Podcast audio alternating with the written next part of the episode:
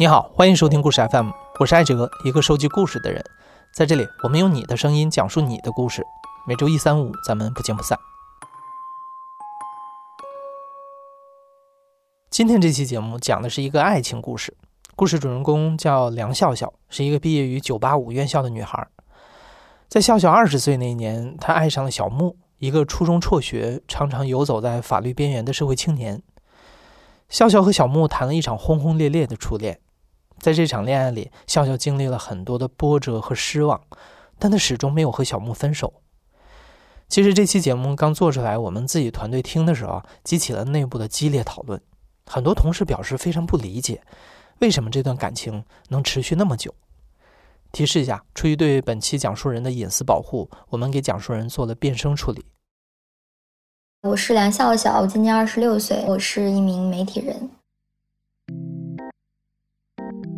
我跟小木认识是在二零一五年的九月份吧，应该是。我当时是在大学二年级，因为我们是读新闻的嘛。然后我当时是做嗯学校的一个校园媒体，相当于是一个社团。然后当时我们学校就新开了一家，算是咖啡厅吧。然后我们就去那边约了一个场地开会。然后我那个时候就是第一次看到了小木。他当时就戴着一个黑色的围裙，脑袋圆圆的，然后他头发特别短。呃，因为他那个咖啡厅是有两层的，所以他是要在两个楼层之间穿梭那样子，噔噔噔上去，噔噔噔下来。所以我那个时候就觉得他有一种那种很生龙活虎的感觉，就是很有朝气，就是很蓬勃的那种，又可爱。然后所以就就会注意到他。我们开完会之后结账的时候。然后其中有两个女生，我记得是她们带的钱不太够，然后就在逗那个小哥，就说：“哎，你帮我们垫了吧什么的。”他就很羞涩的在微微笑，他有个虎牙，然后笑的时候就很明显。我当时就觉得他很可爱，然后就有点想逗他。我说：“你有没有女朋友呀？”然后他说：“没有。”我感觉是有点很羞涩的那种，说没有。我说：“我给你介绍一个吧。”他说：“好像说不用了，我现在不想谈。”第二天吧，我跟我的朋友去那边吃麻辣烫，就遇到了那个小哥，也就是小木。他跟我打了一个招呼，然后跟我说：“他说我加你微信了，你加上我。”我当时就特别震惊，因为我没有给他我的微信号。我当时就有一点开心，但是又又不知道他是怎么加上我的。加上微信以后，就开始跟我聊天。第三天的时候就说。呃，他可能会十点多下班，然后就说要不就等他见面聊一下。我们宿舍十点钟应该是有门禁的，然后我就在那个门禁之前出来了，在那个学校的岔路口等他。然后他一过来跟我打了个招呼吧，然后什么都没说，直接把我手就牵起来了。聊到挺晚，他就觉得我应该是对他挺有好感的。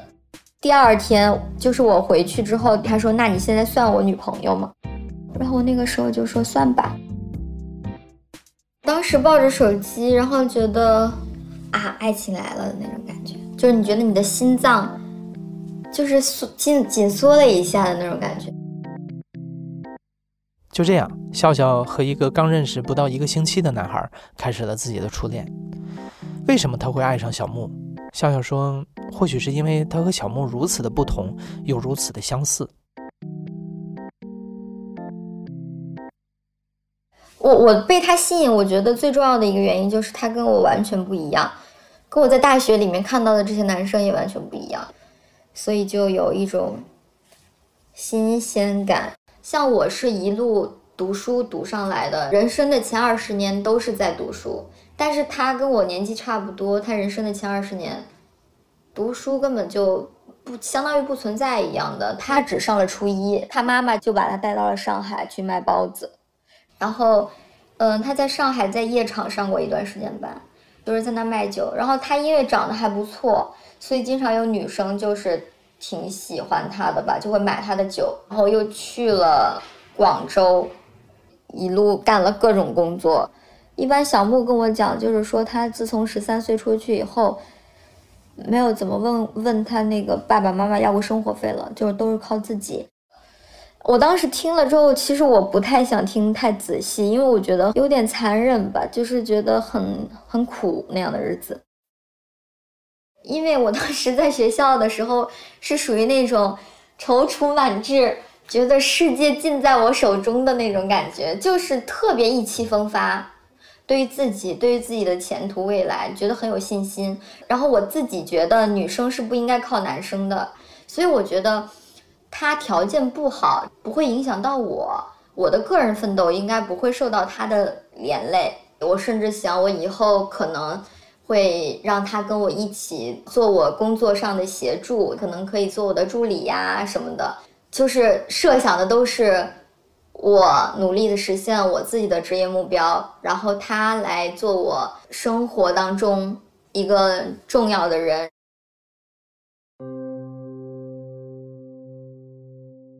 我在遇见他之前，没有任何一个男生让我觉得记挂，然后他呢，就是会让我有一种放心不下的感觉。我希望看到他开心，然后我对他的理解之所以可以达到那么深，是因为我共情他的原生家庭。小木没有安全感，我觉得我和小木在这一点上很像。我们两个人的原生家庭应该说都是属于比较不幸的那种。他是三岁，爸爸妈妈就离婚了，所以他从小跟他妈妈待在一起的时间不多，并且他妈妈也有一些赌博的那种习惯，他爸爸也比较懒，在村里面就是给予爱的能力也很差。我觉得，就是小木好像从来没有被好好爱过。我是属于母亲走得早，我妈走了以后，我哥哥在外面上大学嘛，就剩下我和我爸。然后他经常喝醉酒，情绪会特别不好。然后他给别人打电话，就讲着讲着就开始伤感。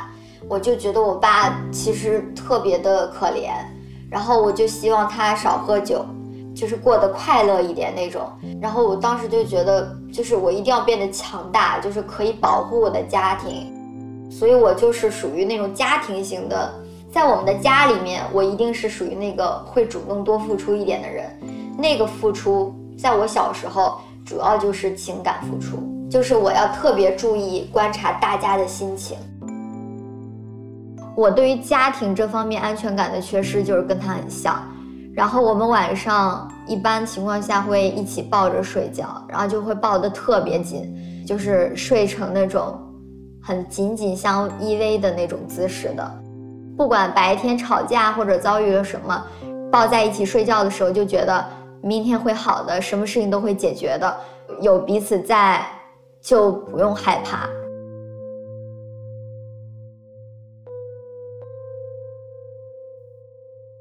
二零一七年的时候，我二十二岁，他二十四岁，然后我当时就觉得我必须要去加快一下，就是我们两个人的进程了。因为我当时对我自己的计划是我马上要出国，那么我出国回来之后，他在一个什么样的工作上，然后我出国期间他是什么样的经济来源，这些都是我在考虑的事情。虽然说我不在意他的工作是什么，但是我知道我的家人在意，所以我希望给他找一个合理性。就是假设说他能够开店的话，那无论这个店挣多挣少，他起码是一个个体小老板。所以这是我当时为他想的一个最简单的出路。嗯，所以我就跟他提了这个事情。然后呢，他兴趣不是很大，一个是他一直在说没钱，再一个就是他觉得这件事情很麻烦，一定不是那么简单就能干得成的。我说这不是钱不钱的问题，是一个头脑的问题。他现在又没有更好的选项，那为什么不做呢？其实我一直是抱着最坏的打算的想法，就是就算赔了又怎么样呢？当时的加盟费应该是只有三万块钱吧，然后带设备呀那些东西，应该就是交了五万五千八吧。为什么要签约呢？因为当天签约的话，他应该是可以减两万块钱左右，就是一个挺吸引人的优惠。然后小木他是没有一分钱的，然后我也没有一分钱，然后我们就觉得可以先把他的信用卡里的钱刷出来，应该是三四张，然后加起来是刚好够 cover 掉他那个五万五千八的费用。我们结束之后就去一个云南的餐馆吃饭，然后我还挺开心的。我感觉前方一片光明，就是有一种可以大干一场的那种信心。他就是满面愁容吧，我就问他为什么不开心，然后他就说他觉得心里没底。我说那你不是想要开店吗？不是想要做事情吗？那你就得往前走呀。然而开店远比笑笑想的复杂。搞定了品牌加盟以后，他们还得找店铺、装修、进原材料，去工商局办理各种手续。前前后后忙了一个月，又花掉了十八万。这些钱都是借来的。他们俩借遍了几乎所有的网贷平台，笑笑还把微信通讯录里能借到钱的朋友借了个遍。这些朋友大多都是学生，有朋友为了借钱给笑笑，也注册了网贷平台。但笑笑信心十足，他一心想着要把店开起来，只要店开起来，钱就能还得上。八月二十六号，我们就正式开张了。然后第一天的时候，我们就做活动。很多饮品都是半价，然后或者是买一送一，然后那一天我们生意特别好，很多同学，然后包括借给我钱的朋友都来买那个奶茶什么的，就觉得还是特别好玩，有一种创业的感觉。但是九月份其实是最好的一段光景了，就九月份武汉的天气还不错，但是到了十月份往后，武汉越来越冷，天气越来越差，然后我们每天的营业额从七八百块钱。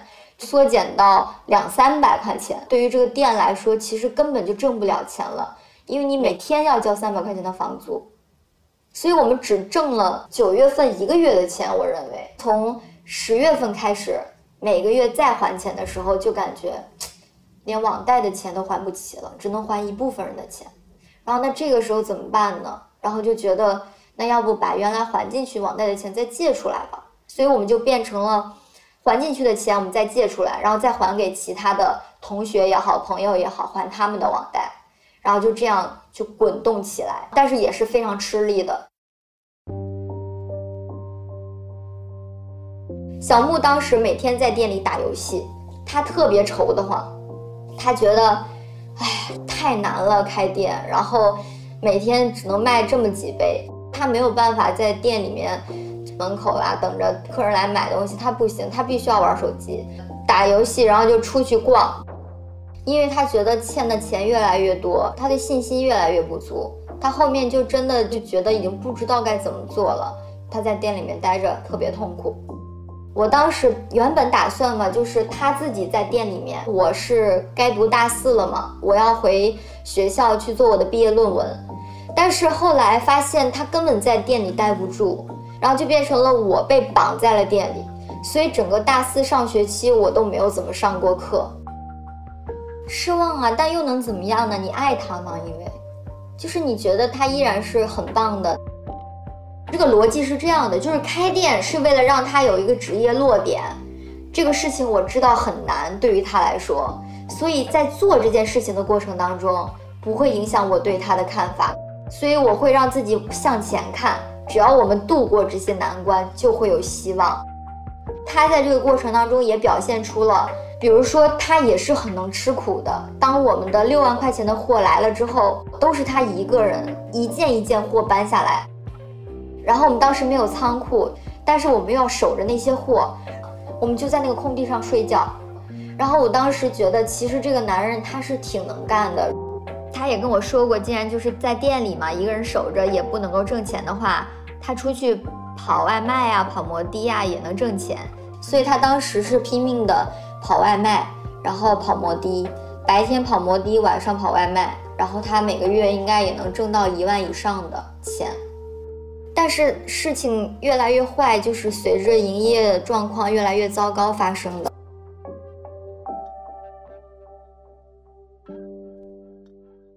十二月。二十四号吧，应该是平安夜。然后那天，他中午出去了一趟，回来的时候跟我说，他的手机被抢了。然后那个人抢了他的手机之后，就用那个扫码付款的那个机器，把他手机上的钱都扫走了，然后把手机扔给了他。我当时震惊了，我说怎么可能还有这样的抢劫方式？他就给我看手机嘛，然后我就看那个钱一笔一笔一笔一笔的，应该有一万多。我当时真的就是心特别痛。当时店里的付款码用的是他的付款码，我就是想要让他清清楚楚的知道这个店是他的，所有的钱我不关心有多少去哪里，就是我希望他自己知道怎么把这个店经营好。所以，真的店里所有的钱都在他那儿。然后我就说我们报警吧，然后他就一直拦着我。我就觉得真他妈的想不通这个事情了。我当时绝对不会想到这个钱是他自己输掉的，因为我觉得他就中午出去吃了个饭，钱就没了。但是后来我才知道，就是我们那条商业街附近有一个小门面，里面是有很多的老虎机。还有那些可以赌博的那种仪器，他在那儿输的。然后他每一笔打款都是付给的那个店里的老板。我是怎么发现的呢？就是那天晚上还是隔天晚上，我看他的手机，我就发现，不仅是十二月二十四号当天，就是二十四号之前的好几天，都有好几笔汇入那同一个人账户的这个扫码的信息。所以这个人一定不可能是抢劫犯，那一定就是。他认识的人，或者说就是附近的一个商铺。后面我就问他这个事情，他就说读书了，他就特别垂头丧气，然后就说：“哎，我也是想赢点钱，因为不是要还债了吗？”然后当时一下就觉得心软了，觉得他绝对也没有坏心，他只是为了还债。但是赌徒谁不想赢呢？但是赢多难呀，所以就是感觉无解这个事情。我当时最大的感受就是，我们开这个店太难了，就是这个店让他的压力太大了，才导致他去赌博。我依然觉得我还爱他，那个时候，就是这个人很可爱，就是在我们最困难的时候，他在路上看到老人、看到小孩啊，看到那些比如说乞讨的人，他都会。能给买瓶水，买瓶水；能给就是扶一下，扶一下的那种，就是那种本能的东西依然在。生活的困境可以把你塑造成任何样子，但是你原始的那个初心是更重要的。我觉得他所有不好的行为，是生存问题把我们逼迫到那里的。然后我当时我就跟他说：“我说这个付款码我要撕掉。”就是那个桌子上那个付款码，我要换成我的，他就不让我撕，但是我就强行给他撕掉了。然后后来所有的钱就在我那里，但是每个月的钱真的少得可怜，可能每个月营业额都不到一万块钱。当时每个月还朋友的钱的话，我觉得至少得一万五，然后自己还有花销，所以根本就不够。真的，我那个时候平生第一次感受到什么叫绝望。晚上特别焦虑，每天都在思考钱怎么办，钱怎么解决。到了十二月末的时候，我觉得就是已经快要毁灭了，真的就是钱也还不上，店也开不下去。我觉得我必须要寻求外援了。绝望之下，笑笑不得已把这件事儿告诉了哥哥，他哥哥给他转了十七八万块钱，总算是解决了燃眉之急。但是奶茶店的生意不见好转。依然在不断的亏损，直到第二年的四月份，他们才终于以九万块钱的价格把这家店的店面和所有设备、原料转了出去。那一刻，笑笑感到自己终于结束了一场噩梦。尽管他和小木身上仍然背负着很多的债务，有的是奶茶店的亏损，有的是小木的赌债。直到现在，笑笑也算不清那个时候到底欠了多少钱。但笑笑没有放弃毕业出国的打算。只是他出国不再是为了留学，而是打工还债。二零一八年的九月份，笑笑带着九百块钱澳币孤身来到澳大利亚。最多的时候，他同时打三份工，一天只睡四个小时。为了省钱，他先是租住在台湾人的阳台上，后来又搬到了客厅里。三四十平的客厅用帘子隔成了四个房间，他的全部空间就是一张单人床。掀开帘子是一条窄窄的过道。走路的时候，一不小心就会踩到别人的帘子。孤独和疲惫包裹着笑笑，他一度想过要和小木分手。因为我们两个有时差，比如说我休息的时候一般就是深夜了，而他深夜在跑外卖，所以他的工作时间就是我的休息时间，而我的休息时间是他的工作时间，并且我俩的休息时间都很少。他白天也跑摩的，我根本没有时间跟他说任何的话。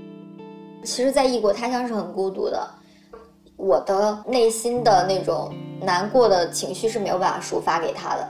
中间包括他讲钱的事情，他还是有问我要过一次钱。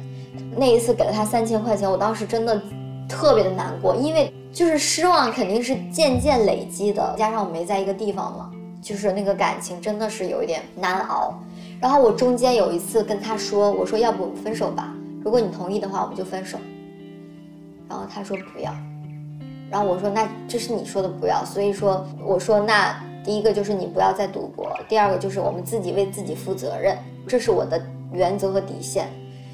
然后他就说好的好的，都听下去什么的。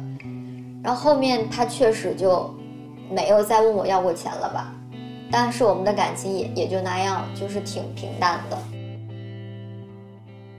二零一九年九月，笑笑从澳大利亚回国。在北京找了份新媒体的工作，小木也来到北京，在饭店当服务员，两个人的日子过得还算安稳。但很快，笑笑发现小木又开始赌博了，这让他们的生活陷入了困窘。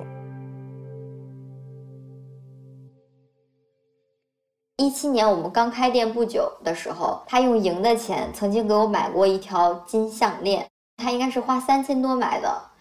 嗯，上面还有一块玉，店里的人跟他说金镶玉，然后很吉利。他还给我买过一个金戒指，应该是花了不到两千块钱买的。后来他的钱还不上，他就想到可以把那两个卖了，所以就在那个隆冬，然后就特别冷，我就记得我跟他遍地找金店。我当时那个项链不是金镶玉嘛，就是有一块玉上面镶着那个金色的花纹儿。然后呢，人家是要把那个金色的花纹，包括那个镶金的那个框，全都卸下来，然后整个把你那个玉脱下来。你那个玉整个脱下来之后，就是一块光秃秃的玉。然后人家把那个光秃秃的玉还给了我，然后把那些金子都收走了，然后就给了我们付了一千六百块钱。然后我当时就觉得，哇，好奇怪呀！就是现代社会还在典当，就是我们竟然还在变卖首饰来度过危机。这个钱都给了他了，然后我也没有管这个钱怎么用，因为当时我想的是，既然这个戒指和项链都是你买的，那么既然你想卖掉，那就随你去吧。这样的话，就相当于他给我买的 东西全收回去了，没有任何痕迹在我这里。我当时就觉得肯定是失望的，但是已经觉得这不会是是一个让你愤怒的事情了，因为觉得。以前类似的事情应该也有。我觉得债务这件事情在很长的一段时间已经超越了感情的问题。我觉得我当时无数次的痛苦和绝望，但是我都不离开他。最大的原因就是我觉得我不能在他最难的时候离开他。但是那个感情究竟是纯粹的爱情，还是说同情，还是说不能够放弃一个？这么惨的人的那种复杂的情感，我不知道，就是纠纠结在一起。我觉得那个时候那个情感肯定是不纯粹的了，但是我无法放手，因为经历了这么多事情，包括我在国外那么辛苦的生活过来之后，我知道我这是最后一次机会把我自己的人生了，就是我必须要去做我自己的职业工作。当时真的全部的注意力都在我自己的工作和我怎么发展上面。笑笑和小木的感情真正陷入危机，和一个神秘莫测的男人有关系。有一天，小木突然告诉笑笑，他在网上认识了一个男人，承诺给他买最新款的 iPhone 十一 Pro Max。笑笑觉得哪有这样的好事儿？结果不久之后，小木真的拿到了一台新手机。那段时间，家里陆陆续续出现了很多的礼物，新款的球鞋、零食、小玩具，这让笑笑感到费解。天底下还有男人愿意给另一个男人送这么多的礼物，他想，兴许是小木干起了网络诈骗。直到某天晚上，笑笑终于揭晓了这个男人的真相。有一天晚上他在看直播，他就没有关他的手机屏幕，然后我就把那个手机我要给他关掉嘛，关后台的时候就看到微信，就看到一个聊天界面，上面写着一个某某老板，点进去是一个女生。然后那个女生看起来年纪也有点大，就是像感觉像三十多岁。我就看那个聊天记录，然后他们聊的内容就涉及到了那种开房啊、做爱这些事情。然后我当时我就明白了，就是一直存在的这个人应该是个女人。我觉得我看到这个东西的那一刻，整个人就是有了生理反应，特别的震动，拿着那个手机手都开始颤，然后感觉呼吸不上来，然后我就迅速的。去看他聊聊天的记录，因为那个聊天记录只有那一天从八点多到那一天凌晨就是十二点多的聊天记录。然后小木在里面讲，就是要跟这个女生再去一次开房，说让这个女生给他再买一双鞋，然后再一直问这个女生要钱。女生好像还对小木挺感动的，说从来没有一个人对我说过我爱你。我一直觉得我对他的宽容度是极大极大的了。但是我没有想到，我看到那个聊天记录的那一刻会那么的震动。从他开始跟我铺垫说有一个网上的男人，这个男人要给他买鞋、买礼物、给他钱，任何的这个铺垫开始都是这个女人的铺垫。我根本就没有想到还可以这样，一直在那流眼泪。到第二天，我以为我对他的包容度是，就只要我爱他，只要他依然表明是爱我的。我觉得这是我的底线，但是那个时候，就假设说他再说他爱我，我依然好像会觉得什么东西变了。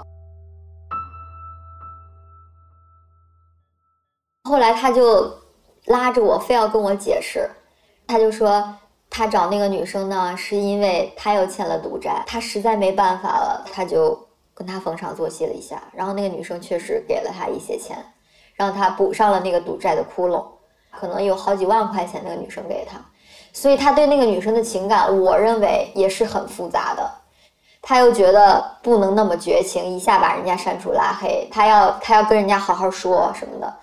那既然这样的话，就分手吧。就是他在我眼中那些过往的所谓的不堪，我都能接受，但这一点是直接对我致命的背叛。他就坚决不要跟我分手。一会儿温情，一会儿要挟，一会儿要挟，一会儿温情，哎，反反复复。我当时真的觉得就没有办法了。当我都不能够跟这个人共处一室了，是说明这感情真的不在了。我当时就觉得，哇，太神奇了吧！感情的退潮来得如此彻底，就是当我那么深爱的时候，可以为他做一切，但是那件事情伤到我之后，当我眼泪流干流尽了之后，他竟然做什么都。已经让我没有办法有波澜了，我就跟他说：“你现在是你这几年来经济状况最好的时候。”我说：“我身上的这些债你不用管，然后我哥那些债你也不用还，都是我我自己来扛就行了。你没有任何理由再继续拦着我了。”他说：“那好吧，但是你不要跟我断绝联系。如果说以后我有什么事情想找你的话，不要让我找不到你。”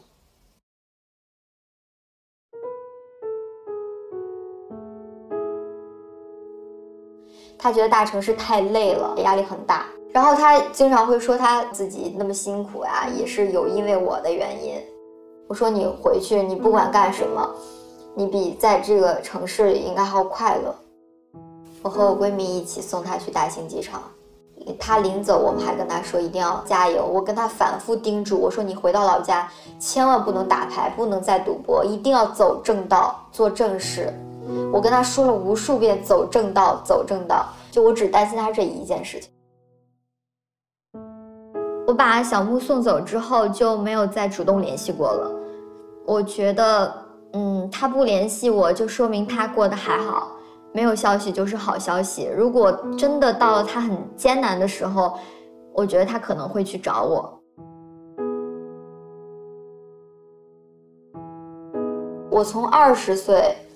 到二十五岁，这么长的时间，都是跟这个人在一起。这个人在这几年当中，完全的渗透性的参与了我的生活，我的职业发展，我的学业生活进程步伐都与他有关。他直接的相当于拖慢了我的进程。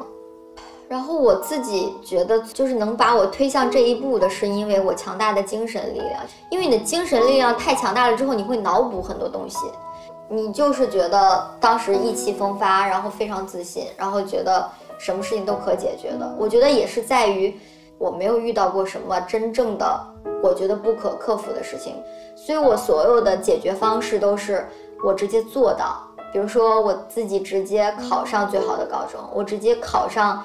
最好的大学，所以我一直是属于那种用精神意念驱使自己做成一件事情的人，所以这件事情给了我极大的教训。这世界上有你认为自己努力了却做不成的事情，这世界上有你认为逻辑能通但其实通不到的事情。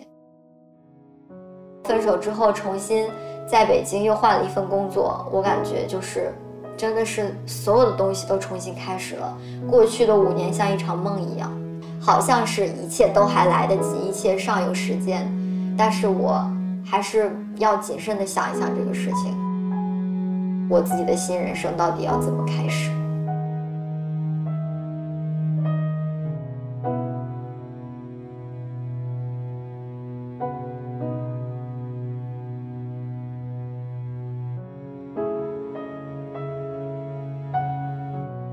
你现在正在收听的是亲历者自述的声音节目《故事 FM》，我是主播艾哲。本期节目由聂丽萍制作，声音设计孙泽宇，混音孙泽宇，编辑野捕林峰。感谢你的收听，咱们下期再见。